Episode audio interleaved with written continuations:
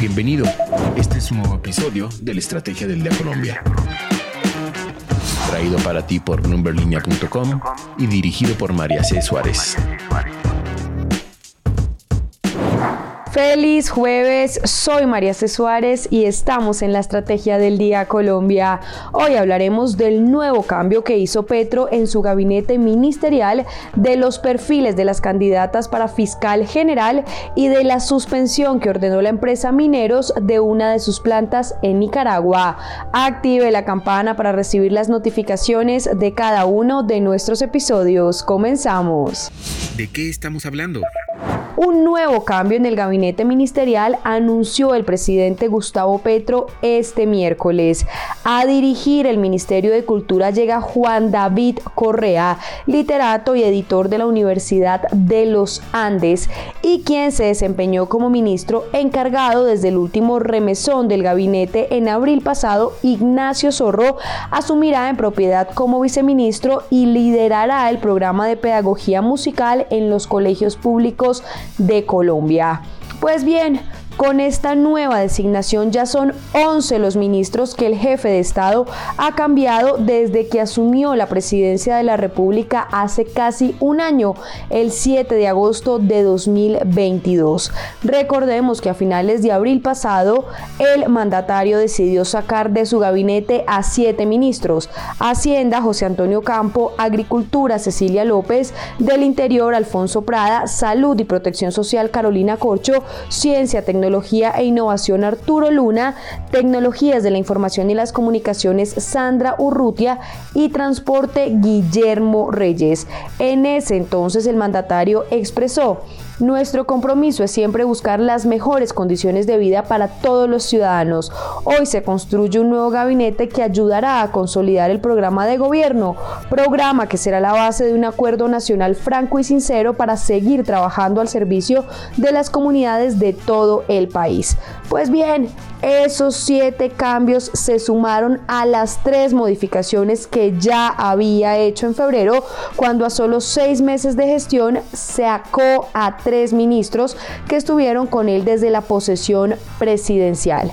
Alejandro Gaviria de Salud, Patricia Ariza de Cultura y María Isabel Urrutia de Deporte, con lo que entonces se completan 11 cambios de ministros en un año de administración Petro lo que debes saber.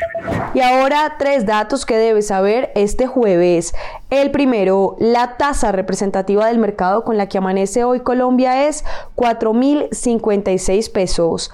El segundo, la colombiana Mineros con sede en Medellín anunció la suspensión temporal de su planta principal de trituración en el segmento EMCO en Nicaragua.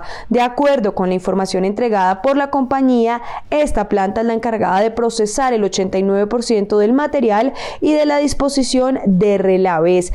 Aseguró que la suspensión es de carácter preventivo buscando acelerar la finalización del incremento de su capacidad de detoxificación en la presa de Relaves y ante la temporada de huracanes en Nicaragua. Y el tercero, a pesar de observar aumentos en el costo de financiamiento, es oportuno asegurar parte o un porcentaje de la liquidez para los próximos años con el fin de mitigar riesgos de liquidez ante la incertidumbre empresarial y económica.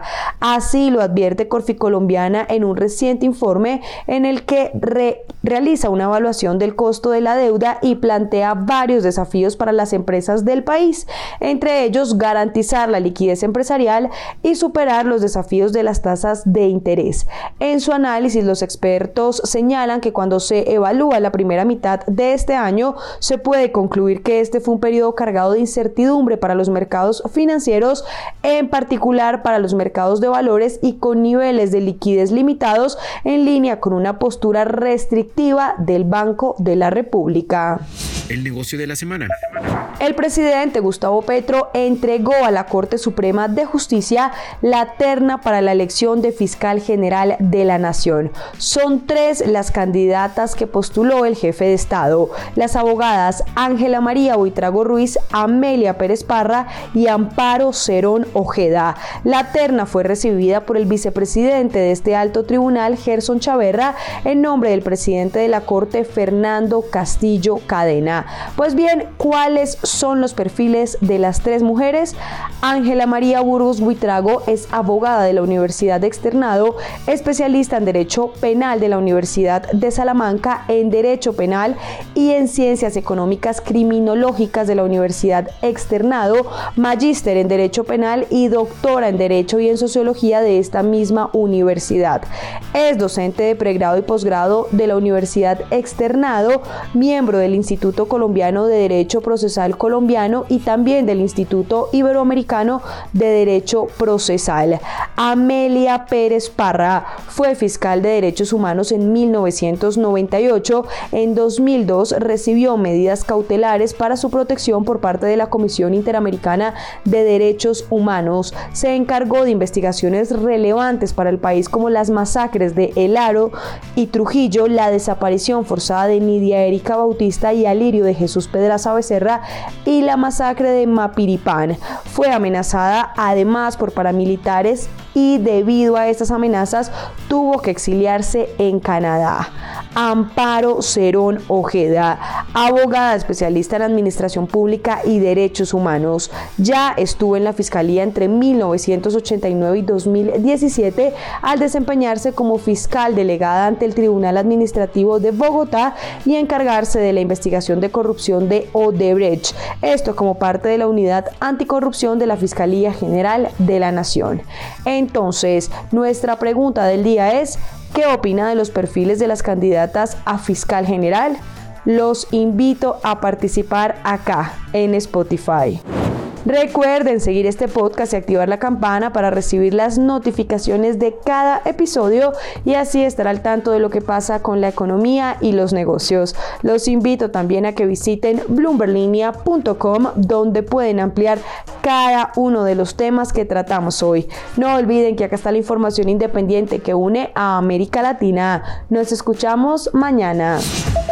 Esta fue la Estrategia del Día Colombia dirigida por María C. Suárez, producido por Arturo Luna y Daniel Hernández. Que tengas buen día.